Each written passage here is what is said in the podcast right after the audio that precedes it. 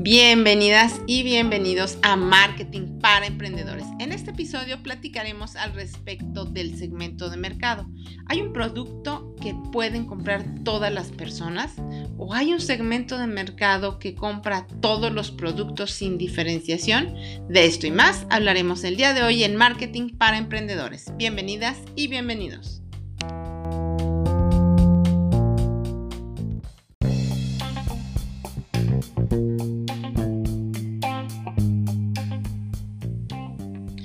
Bien, pues comenzamos con este tema que es la segmentación de mercados.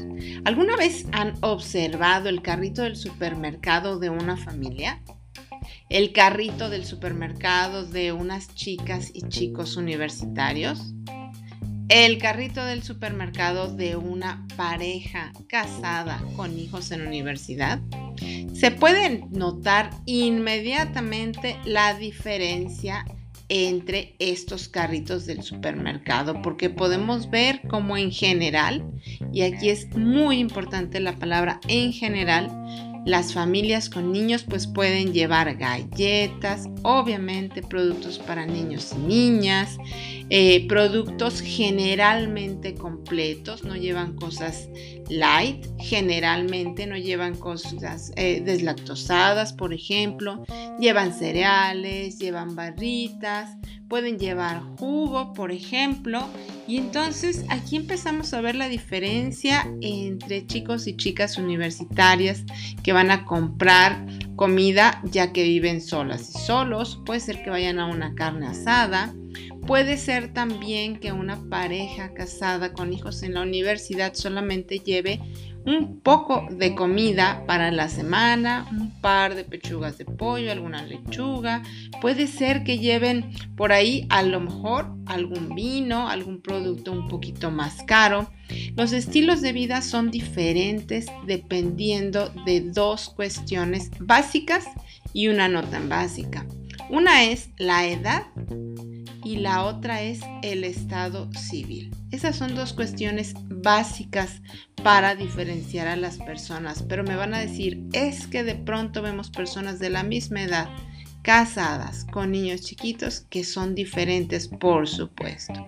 Esta sería la tercera cuestión que no es tan fácil de definir y que es la personalidad. La personalidad son aquellas características que te definen y te diferencian del resto.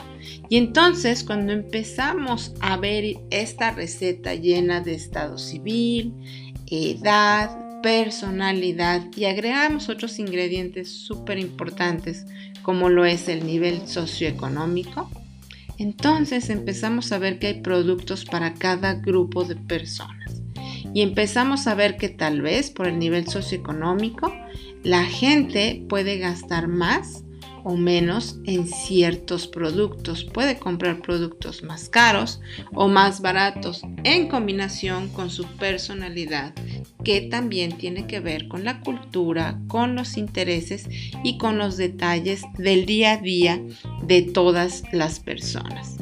Es por eso que todos los productos y servicios requieren tener un segmento de mercado muy bien definido. Ahí me gusta muchísimo poner un ejemplo al respecto de la segmentación de mercado, que es la música. La música, todas las personas que les gusta un género tienen características bien específicas. Las que les gusta otro género, otras características específicas. Ni bueno ni malo. Simplemente son diferentes podemos observar en un concierto, hasta en un video o de pronto en algunos lugares donde tocan cierto tipo de música, la gente es de determinada forma y esa forma de ser, esa personalidad, esa combinación de ingredientes en cada uno de los seres humanos es lo que nos va definiendo y es lo que nos hace pasar por un proceso de toma de decisiones al respecto de si compras un producto o no lo compras. Bien, el otro ejemplo que también es muy interesante es el de los deportes. Si ustedes observan un partido, por ejemplo, de fútbol soccer, de fútbol americano, o eh, algo de cuestión de natación, de golf, de tenis, de lucha libre, por nuestra mente empiezan a pasar muchas imágenes de personas que se comportan de determinada forma. Y entonces ahí podemos observar que sí hay grupos de personas que están definidos para cada deporte, para cada tipo de música.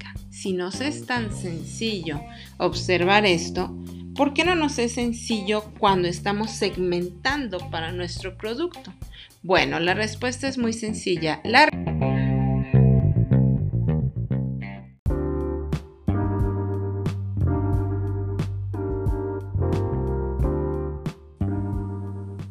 Esta es una pregunta para reflexionar profundamente, pero les voy a platicar.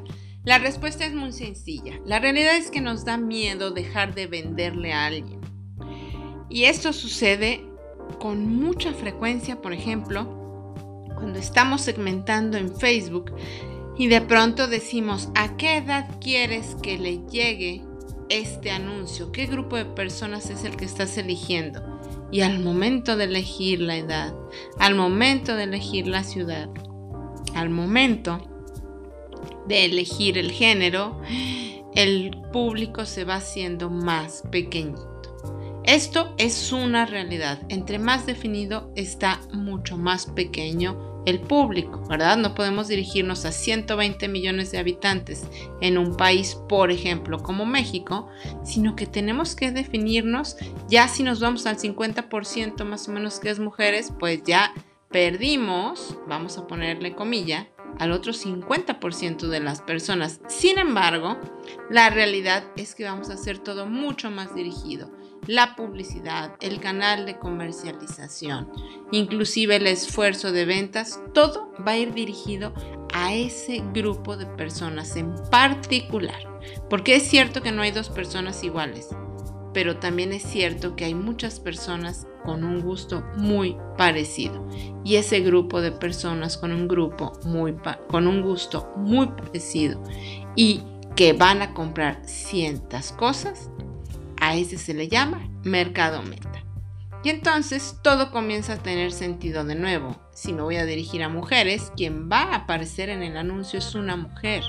Si me voy a dirigir a mujeres, voy a estar en puntos de venta o en canales de comercialización en donde la mujer sea tomadora de decisiones. Vaya y compre. ¿Se fijan? Y todo se nos vuelve mucho, mucho más fácil.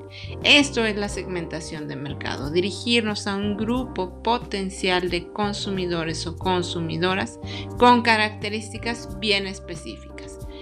Una de las estrategias más básicas que existen son estas, verificarlas, eh, todo lo que es las características sociodemográficas, que es edad, género, ocupación, por ejemplo, ya entramos a otras cuestiones, nivel de estudio, nivel socioeconómico, por ejemplo, intereses en algunos tipos de estrategias como es el buyer persona. Inclusive observamos hasta las marcas que compran, los restaurantes a los que asiste, la marca de ropa que es su preferida, lo que compran en el supermercado y esto nos va a ayudar a configurar nuestro mercado meta. Entonces, en conclusión, el segmento de mercado nos va a ayudar a acercarnos al cliente que verdaderamente es tu cliente. Porque hay una frase anónima que me encanta que dice, el que le quiere vender todo a todos, termina vendiendo nada a nadie. Muy bien, mi nombre es Julia Samperio y me encantó acompañarte.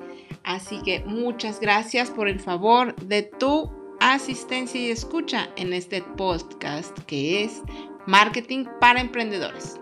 Hasta la próxima